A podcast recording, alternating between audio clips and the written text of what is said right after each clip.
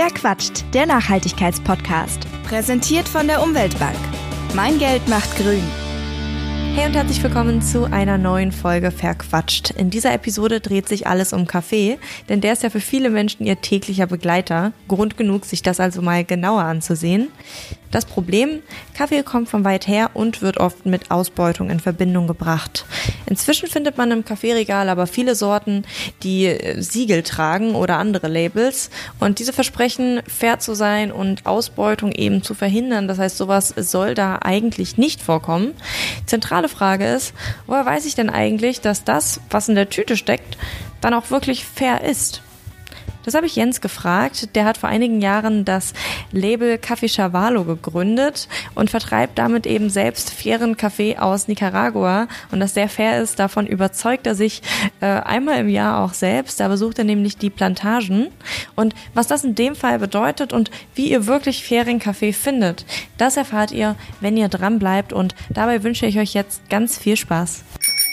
Hallo Jens. Hi. Du bist ja jetzt schon seit einigen Jahren im Kaffeegeschäft tätig und ähm, bevor wir jetzt aber so darüber sprechen wollen, was du genau machst, würde ich gerne mir mal so den Kaffeemarkt allgemein ansehen, weil ich habe es gerade schon gesagt, Kaffee ist ja mitunter auch mit ähm, Problemen verbunden, Probleme, die wir ähm, mit unserem Konsum eigentlich gar nicht befeuern wollen, aber das vielleicht indirekt oder unbewusst trotzdem tun. Sowas wie Kinderarbeit wäre da beispielsweise ein Stichwort oder auch Ausbeutung, ähm, zu sehr geringen Arbeitslöhnen arbeiten.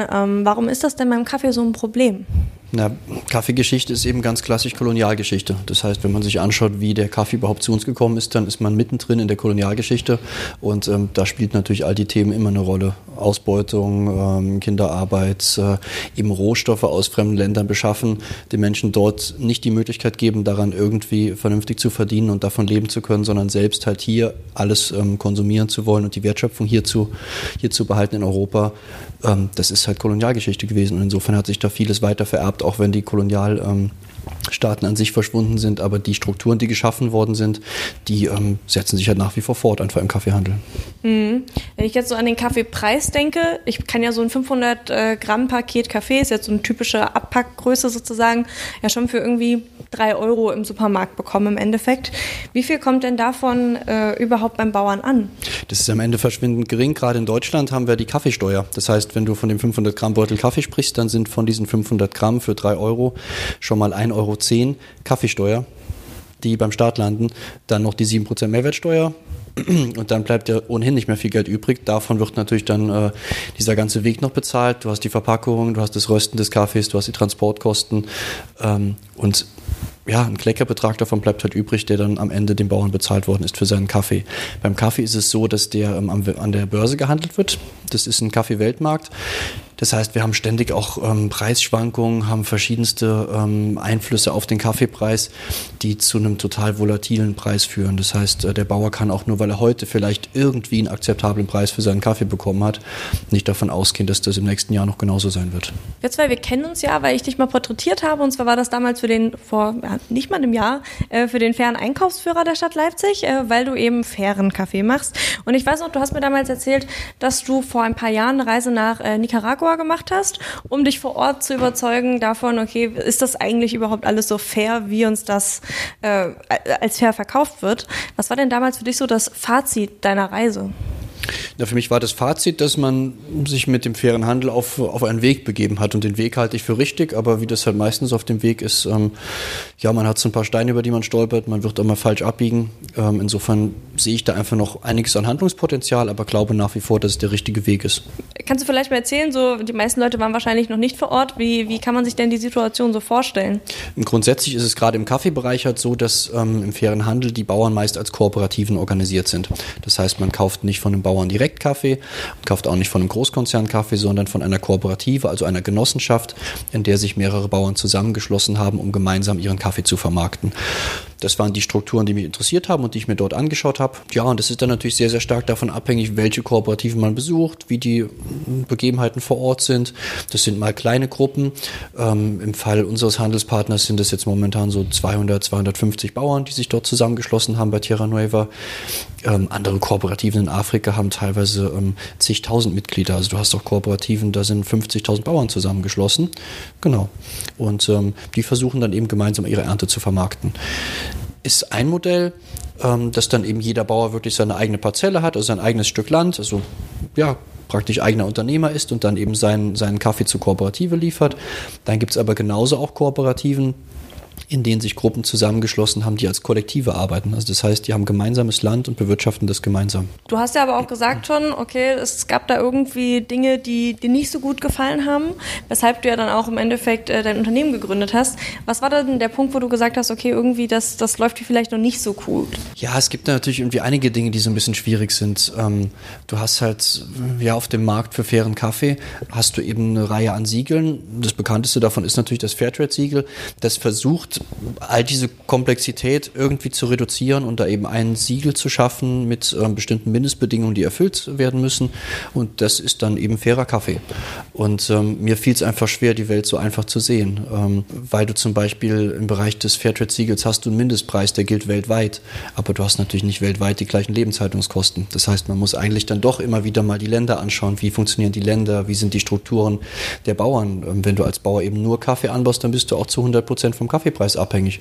Wenn du das vielleicht irgendwie nebenbei betreibst, dann ist das ein schönes Zubrot, aber du hast vielleicht noch einen, einen anderen Job oder eine andere Möglichkeit, Einkommen zu generieren. Also so gibt es halt ganz, ganz viele Faktoren, die das Ganze kompliziert machen.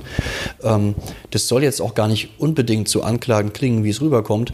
Wenn du halt als große Firma ein Riesensortiment mit fairem, fairem Kaffee hast dann und wirklich nur fair gehandelten Kaffee importierst, dann hast du natürlich irgendwie einfach durch diese schiere Menge erzielst du einen gewissen Effekt. Aber ich glaube, es braucht halt darüber hinaus einfach noch so kleine Anbieter wie zum Beispiel Café Cavallo, die dann etwas anderen Fokus haben und sagen, na, wir konzentrieren uns auf ein Land, auf eine Kooperative oder vielleicht auf zwei und können dann da eben doch nochmal einen etwas anderen Kontakt aufbauen, ein bisschen intensiver vor Ort sein, ein bisschen anders zusammenarbeiten. So eine Sache, die du anders machst, ist ja auch, dass ähm, bei dir quasi die Bauern in einer Genossenschaft organisiert sind und damit quasi irgendwo auch über dir stehen, also ihre eigenen äh, Chefs sind. Äh, wie funktioniert dieses System? Genau, die Bauern sind selbst in Nicaragua als Genossenschaft organisiert und wir als Café Chavallo sind eine Genossenschaft hier in Deutschland, die momentan aus 19 Mitgliedern besteht und eines dieser Mitglieder ist eben der kooperativen Verband aus Nicaragua. Also das heißt, ähm, ja, wie du sagst, die Bauern sind quasi meine Chefs. Ähm, vor allem ist es halt schön, wenn wir zum Beispiel unsere Generalversammlung machen, die einmal im Jahr mindestens stattfindet. Da wird ja wirklich alles auf den Tisch gelegt und die Bauern bzw. der Vorstand der Kooperative kann eben auch via Skype daran teilnehmen. Das heißt, ähm, unsere Beziehung ist dadurch eine ganz andere geworden. Sonst ist es ja oft so, gerade im fairen Handel, dass natürlich die Einkäufer ganz viel wissen wollen von den Kooperativen. Ähm, wie arbeitet ihr, wie bezahlt ihr die Bauern, wie, wie läuft jenes, wie läuft dieses. Ähm, und bei uns ist eben, gibt es auch diesen Rückkanal sozusagen. Also die Kooperative in Nicaragua, die können auch ganz genau wissen, na, was verdient denn Jens in Deutschland, was bezahlt die Kooperative hier in Deutschland fürs Rösten des Kaffees, fürs Verpacken, welche Läden werden beliefert. Also all diese Informationen werden eben auch für unsere Partner in Nicaragua transparent. Willst du das sagen? Ähm, ja, das ist für mich dann einfach so, eine, so ein Weg äh, zu einer Beziehung auf Augenhöhe, weil es eben, äh, weil man sich da ganz anders begegnet. Jetzt wollte ich mich gerade fragen. Ich verstehe schon, okay, gut, bei euch ist eben eine sehr, sehr äh, ja, ebenbürtige Beziehung sozusagen, die da ähm, zum Tragen kommt. Aber was ich jetzt noch nicht so ganz verstanden habe, ist der Unterschied bei so einem, bei so einem Großhandelscafé. Weil so wie ich das verstehe, ist es ja häufig so, okay, man hat irgendwelche Einkäufer, die kaufen dann bei einer Kooperative ein. Wie kann es dann bei so einer Kooperative, äh, die hört sich erstmal, das hört sich auch so, ja, so ebenbürtig an und als würden die so auf einer Ebene miteinander stehen. Wie kann es da zu so einem ja, Grad an Ausbeutung kommen? Naja, so ein Grad an Ausbeutung, wie man das sonst im Kaffeehandel kennt, der ist bei Kooperativen hoffentlich auch nicht gegeben, einfach weil das eine ganz andere Struktur ist. Aber du hast halt ähm, zum einen, wenn du dir die Einkaufsseite anschaust, eben doch verschiedene Preismodelle. Also es gibt eben Einkäufer, die kommen hin und sagen, na, wir, wir zahlen euch eben den Fairtrade-Mindestpreis und damit muss es dann auch getan sein. Andere wiederum zahlen von sich aus vielleicht schon einen höheren Preis, weil sie es notwendig finden. Wieder andere gehen mit dem Ansatz hin zu sagen, na, wir wollen mit euch zusammen vielleicht an der Kaffeequalität arbeiten. Wir sehen das Potenzial, vielleicht den Kaffee anders aufzubereiten oder nochmal anders zu sortieren und dadurch eben über die Qualität andere Preise zu generieren. Da gibt es ganz, ganz viele verschiedene Ansätze. Und ähm, das kann natürlich dann auch bei der Kooperative ähm, ja, zu, ja, zu so einem gewissen, wie, wie, wie wir uns nennen, na, zu so einem Stufenmodell führen, wenn du willst, wenn man so will. Du hast, ähm, du hast halt eben Bauern, die liefern die Standardqualität, bekommen dafür eben den normalen Preis und andere wiederum investieren vielleicht ganz, ganz stark darin, ähm, ihre Kaffeequalität zu verbessern, da irgendwie voranzukommen. Ähm, was dann zwei Seiten hat. Es ist natürlich einerseits total positiv, wenn es so eine Motivation ist. Andererseits glaube ich immer, muss man auch da ähm, ja, ein bisschen vorsichtig rangehen und einfach bestimmte Faktoren berücksichtigen. Du kannst natürlich, ähm, indem du dich engagierst, ganz viel an deiner Kaffeequalität machen, aber wenn du nur mal eine Parzelle hast, die nicht die 1A-Lage hat, dann wirst du daran auch nichts ändern können, ähm, es sei denn, du hast das Kapital, dir anderes Land zu kaufen.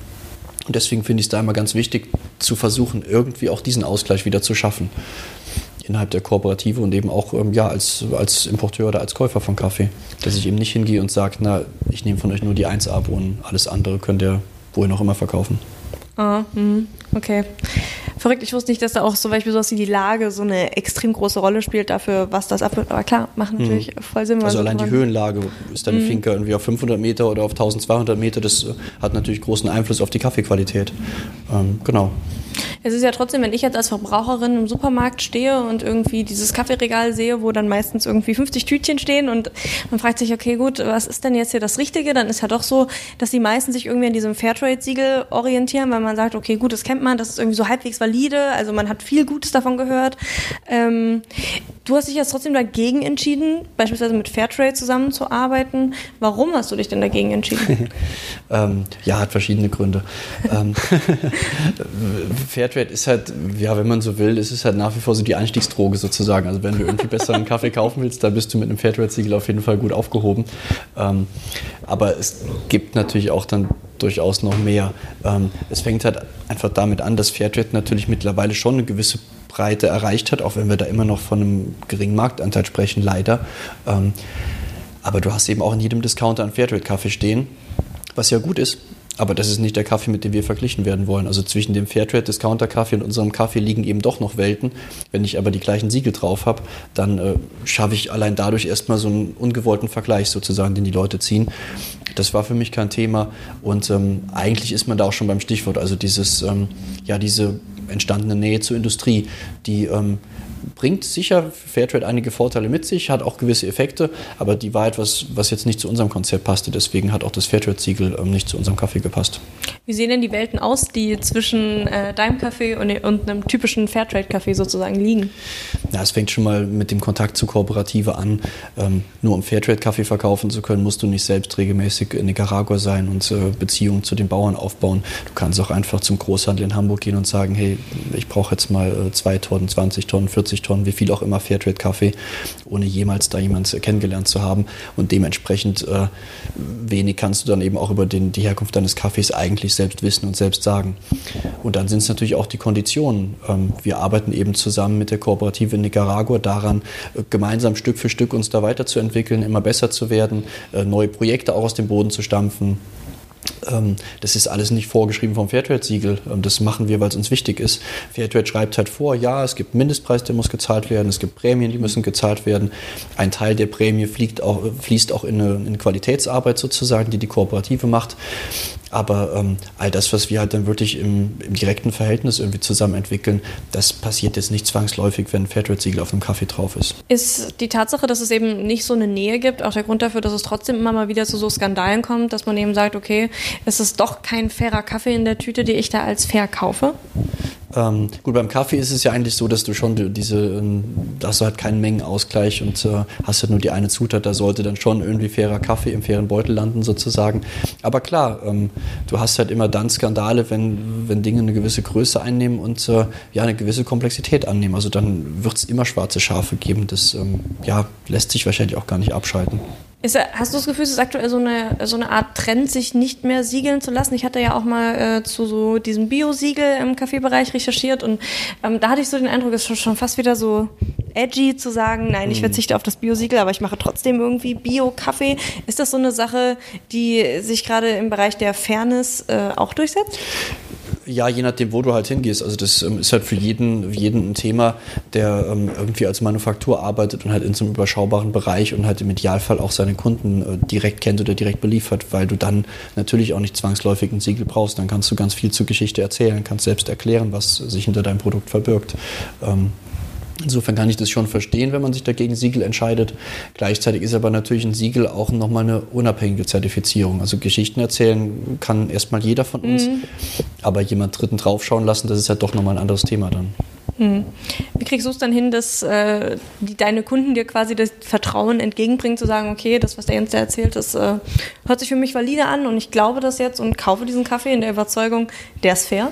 ich habe se selbst immer den Anspruch, da irgendwie halt auch äh, unabhängig zertifizieren zu lassen. Wahrscheinlich wäre es tatsächlich gar nicht nötig, weil dann doch viele irgendwie so das Vertrauen gewonnen haben, dass das, was wir, was wir machen, der richtige Weg ist und dass es gut ist. Aber wir nutzen tatsächlich verschiedene Zertifizierungen. Also zum einen sind wir selbst ähm, im Lieferanten Lieferantenkatalog des Weltladen-Dachverbands drin sind Mitglied im Fairband. Das ist so ein Zusammenschluss ähm, kleinerer Fairhandelsimporteure in Deutschland, die auch regelmäßig ein Monitoring machen und sich da unsere Arbeit anschauen. Und dann haben wir eben auf dem Kaffee selbst auch nochmal das, also auf Teilen des Cafés das SPP-Siegel drauf, das Kleinproduzentensymbol. Ist ähm, ja seinerzeit sozusagen aus einer Opposition gegen das Fairtrade-Siegel entstanden und wurde von ähm, Kleinbauern in Mexiko und Lateinamerika halt ins Leben gerufen. Mhm. Aber ist es dann im, im Fernbereich auch so, dass man sagt, okay, gut, die Tatsache, dass man natürlich für so ein Fairtrade-Siegel bezahlen muss, ähm, ist ein Grund dafür zu sagen, okay, man verzichtet darauf, damit diese Kosten eben nicht zusätzlich für die Bauern anfallen? Oder ist das anders als beim Biosiegel? Das ist anders, glaube ich, weil, ähm, weil viele, viele Kunden von den Kooperativen nach wie vor verlangen oder zumindest erwarten, dass die eine Fairtrade-Zertifizierung haben, auch wenn sie selbst auf den Produkten später gar kein Fairtrade-Siegel verwenden. Also das heißt, den, ja, ja, das heißt, den Importeuren ist es vielfach schon wichtig, dass die Kooperativen diese Zertifizierung mitbringen, weil man dann eben selbst die Gewissheit hat, okay, da kommt halt der Auditor und schaut sich das alles an. Okay. Insofern äh, wäre es irgendwie ein Trugschluss zu glauben, nur weil die, die Kunden keine Siegel mehr nutzen, ähm, sparen die Kooperativen die Zertifizierungsgelder. das ist zwar okay, beim, verrückt. beim Importeur der Fall, aber nicht unbedingt bei der Kooperative. aber was hat es denn für einen Sinn zu sagen, ich, äh, gut, ich lege bei der Kooperative Wert darauf, dass die irgendwie gesiegelt sind und ich, ich werbe dann nicht mit diesem Siegel, wenn man es machen könnte? Entweder weil du als, äh, weil du als Händler eben das Geld sparen oder als äh, Hersteller das Geld sparen willst oder weil du eben ganz, ganz bewusst nicht mit dem Fair Fairtrade-Siegel werben möchtest. Okay, das genau. heißt, da gibt es dann vielleicht doch eine Gruppe von irgendwie Kaffeeimporteuren, die sagen, okay, Fairtrade, wir halten uns davon fern, sondern wir wollen uns äh, durch unsere äh, durch unsere Fairness, die wir eben selber kommunizieren, dieser Kommunikation natürlich auch irgendwo mit erschaffen, abheben. Genau, so ist es, ja. So ist es, ja. Und ähm, ja, für die Kooperativen selbst wird es halt wahnsinnig kompliziert, weil die am Ende so einen Bauchladen an Zertifizierungen irgendwie sich äh, zulegen müssen, weil halt dann jeder Kunde oder immer wieder Kunden verschiedene Zertifizierungen verlangen. Der eine will halt ganz normal EU-Bio, der andere möchte gern Naturland, der andere wiederum äh, Demeter oder Fairtrade oder SPP oder WFTO oder was auch, was auch immer, genau. Also das ist für die Kooperativen auch echt ein, ein Riesenaufwand mittlerweile, sich diesen, äh, diesen Zertifizierungswahnsinn dann irgendwie äh, immer wieder zu geben. Ja.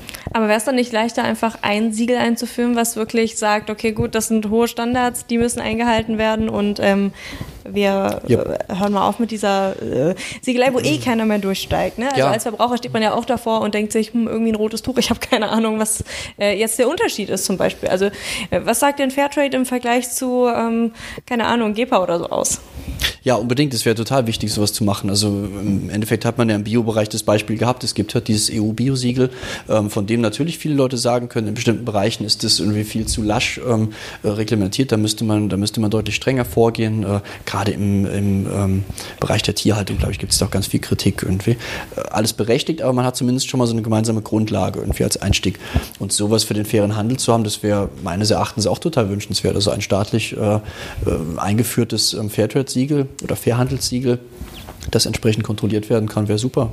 Hm. Gibt es da aktuell solche Diskussionen? Gibt es immer mal wieder. Also meines, meines Wissens ist da jetzt noch nicht so wahnsinnig viel entstanden, äh, dass man sagen könnte, okay, da ist ein Siegel auf dem Weg. Aktuell gibt es halt diese Diskussion über das Lieferkettengesetz, also dass man eben äh, Unternehmen verpflichten möchte, die Lieferketten transparenter zu gestalten und da eben auch gewisse Standards einzuhalten, ist bestimmt ein richtiger Schritt. Ähm, aber mal abwarten, was bei rauskommt. Ja. Wie es dann am Ende umgesetzt wird, ist ja dann auch die Frage, Genau. und ob das dann wirklich auch so valide ist, auch mit der ähm, äh, Kontrolle dann im Endeffekt. Wie läuft das ab und welche Voraussetzungen muss man erfüllen? Genau, wie läuft die Kontrolle, Kontrolle ab und wo werden die Mindeststandards gesetzt, das muss man halt schauen dann. Ja, genau. Ich hatte mich neulich mit jemandem getroffen, der hat auch so ein Kaffeeprojekt gestartet, hier ähm, auch aus Leipzig heraus quasi. Und ich fand es interessant, was er mir erzählt hatte, weil er selber aus Kolumbien kommt und äh, er auch äh, Familienmitglieder hat, die tatsächlich in der Kaffeebranche tätig sind. Und er hat mir erzählt, dass, ähm, ja, wie soll man sagen, um es gut zusammenzufassen, weil es war etwas kompliziert. Genau, also ähm, er hat gesagt, dass es ein, dass ein Problem in der Kaffeebranche quasi ist, dass die Menschen immer nur zu einem Zeitpunkt, also dann, wenn die Ernte fällig ist, quasi bezahlt werden und ähm, das ganze Jahr über dann von diesem Geld leben müssen und dadurch viele eben immer wieder in die Schuldenfalle sozusagen reintapsen, weil sie eben nicht äh, durchgängig quasi Geld bekommen, sondern eben einmal so einen Riesenbatzen und damit nicht so gut haushalten können, aufgrund von Mangel an Bildung, aufgrund von, ja, einfach mangelndem Wissen im Umgang mit Finanzen. Ähm, ist das so ein Problem, was dir auch schon begegnet ist? Ja, das kann natürlich ein Problem sein. Ich ähm, würde fast behaupten, dass das halt irgendwie im Kaffeesektor an sich ein größeres Problem ist, als jetzt in den Bereichen, in denen wir uns bewegen. Da muss man, das kommt vielleicht jetzt falsch rüber, aber da muss man auch ganz realistisch sein. Die Bauern, äh, die, mit denen wir zusammenarbeiten in den Kooperativen, das sind ja welche, die schon einen ganz, ganz großen Schritt gegangen sind. Ähm, die haben es ja erstmal irgendwie geschafft, sich als Kooperative zu organisieren. Das heißt, die haben ja auch irgendwie einen Impuls gehabt, da selbst vorankommen zu wollen. Ähm, das sind ganz bestimmt nicht die, die am schlechtesten von allen wirtschaften können.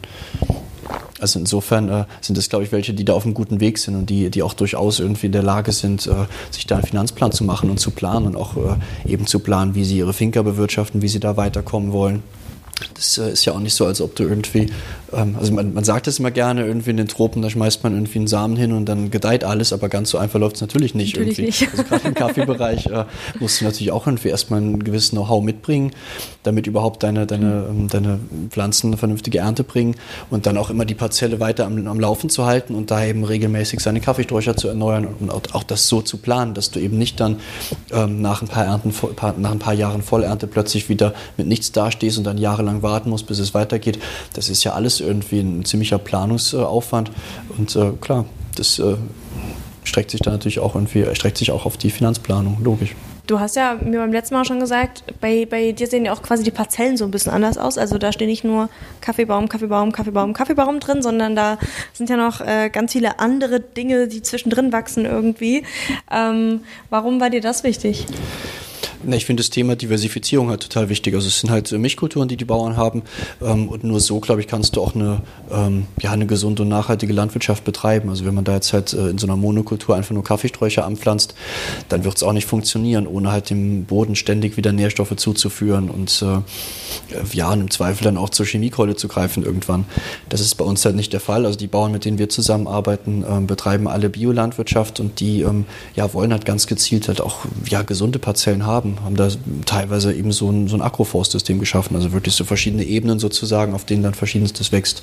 Du hast dann eben ähm, ja teilweise Zitrusfrüchte da stehen, die auch äh, Schatten spenden für die Kaffeesträucher, auch ein ganz wichtiges Thema. Dann hast du Bananenstauden, ähm, teilweise ja Kurkuma oder Ingwer noch dann in den unteren Ebenen dazwischen die Kaffeesträucher, also wirklich so ganz, ganz bunte Parzellen sind das. Das ähm, ja, sieht man, denke ich, auch den Parzellen sofort an, wenn man da unterwegs ist, dass das, äh, dass es halt vielfältig ist. Man fühlt sich da nicht irgendwie wie auf, einem, wie auf einem Feld. Du bist halt eher in so einem kleinen Wald unterwegs. Und ist das für die Bauern dann auch so eine Art Wirtschaftsfaktor noch zusätzlich? Oder ist das äh, wiederum so klein, dass man sagt, okay, es ist schön für die Biodiversität, aber ähm, ansonsten hat das eigentlich wenig Relevanz? Doch ist es. Also die Frage ist natürlich dann, ähm, in Nicaragua oder auch in vielen anderen Ländern, ist es ein monetärer Faktor oder ist es das nicht? Also nur weil, ähm, nur weil ich jetzt Pflanzen nutze, heißt es noch lange nicht, dass ich die Ernte auch unbedingt selbst verkaufe. Aber viele nutzen es halt für den Eigenkonsum. Ähm, ja, geben mal was an die Bauern ab, dass halt so ein bisschen Tauschhandel betrieben wird. Also da ist das alles relevant eigentlich. Ähm, aber gerade wenn man an die Zitrusfrüchte denkt, da ist es schon bei vielen Bauern so, dass die auch dann eben Überschüsse haben, die sie auf den lokalen Märkten verkaufen. Ähm, bei beim Holz kann es auch so sein, je nachdem, was du anbaust, dann äh, ja, wird natürlich mal irgendwie nach 20, 30 Jahren wird ein Baum gefällt und das Holz verkauft. Insofern ist es schon ein Wirtschaftsfaktor auch definitiv.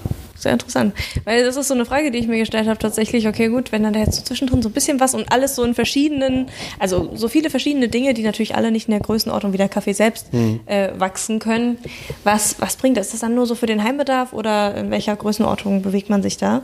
Ja, es ist echt ganz unterschiedlich, aber es macht natürlich die Arbeit auch aufwendiger. Also kannst du dir vorstellen, wenn mhm. du dann, dann eben äh, zwischendrin mal deine Orangenbäume stehen hast oder eben Mandarinen, ähm, hier und da mal Kakaobäume, alles Mögliche, ähm, dann ist es natürlich auch nochmal aufwendiger und äh, ja, macht, macht die Wege weiter, wenn du Kaffee erntest. Aber es, äh, ja, am Ende macht sich das halt bezahlt. Hoffentlich. jetzt noch eine letzte Frage und zwar, ähm, wenn du jetzt wirklich so mir als Verbraucherin quasi oder auch den ZuhörerInnen quasi einen Tipp geben müsstest, okay, wir stehen jetzt hier vom Supermarktregal, woran kann ich mich denn valide orientieren, um zu sagen, okay, ich kaufe einen Kaffee, bei dem ich wirklich ein gutes Gewissen haben kann, also wo die Leute eben gut bezahlt wurden, gut behandelt wurden und auch eben nicht unter solchen ja, ausbeuterischen Bedingungen sozusagen arbeiten müssen. Ja, wenn ich Werbung machen will, ist natürlich ganz einfach, jetzt einen Tipp zu geben. ähm, ja. Nee, aber jetzt mal, du bist ja aber auch nicht ganz in ganz Deutschland unterwegs ja. Vielleicht ein bisschen universeller. ähm, nee, aber ganz, äh, ganz allgemein ist es halt leider tatsächlich so, wenn man es richtig machen will, dann geht es nicht, ohne so ein bisschen Arbeit zu investieren. Also man muss dann schon mal irgendwie sich die einzelnen Hersteller anschauen sich zumindest mal die Mühe machen, so eine Mini-Recherche zu starten. Ähm, was ich halt immer ganz wichtig finde, wenn man sich irgendwie entscheiden muss, dann sollte man sich doch für einen Anbieter entscheiden, der halt wirklich äh, ein konsequent faires Sortiment hat. Also bitte nicht den Fairtrade-Kaffee eines Großkonzerns, der dann eben irgendwie so ein bisschen fairen Kaffee einkauft, aber seine, seine großen Gewinne nach wie vor mit dem äh, konventionellen Kaffee zu äh, Sklavenbedingungen macht sozusagen. Also wenn Jakobs jetzt noch eine faire Linie einführen würde, wäre es blöd oder so genau. optimal denen das Geld zu geben, weil die eben auch dadurch natürlich ihre nicht faire Linie sozusagen äh, finanzieren. Genau so ist es, ja, richtig. Und wenn ich jetzt eben auf Recherche bin und vielleicht auch irgendwie nach einem kleinen Anbieter suche, was sind denn so Sachen, worauf, worauf kann ich achten? Also was macht das glaubwürdig sozusagen? Ja, ich finde halt schon immer die direkten Beziehungen wichtig. Also ich würde jetzt nicht irgendwie bei jemandem kaufen, der halt äh, ja, sich sein faires Sortiment zusammen, zusammen kauft bei diversen Großhändlern. Also wenn, dann sollten es schon Direktimporteure sein. Ähm, Zertifizierungen sind für mich schon irgendwie ein wichtiges Thema. Ähm, das ist kein K.O.-Kriterium. Also ich kann auch genauso irgendwie Anbieter finden, die machen eine viel bessere Arbeit vielleicht als jemand anderes, der zertifiziert ist. Aber da musst du halt dann wirklich ganz genau hinschauen, wie sieht denn deren Arbeit aus und was machen die.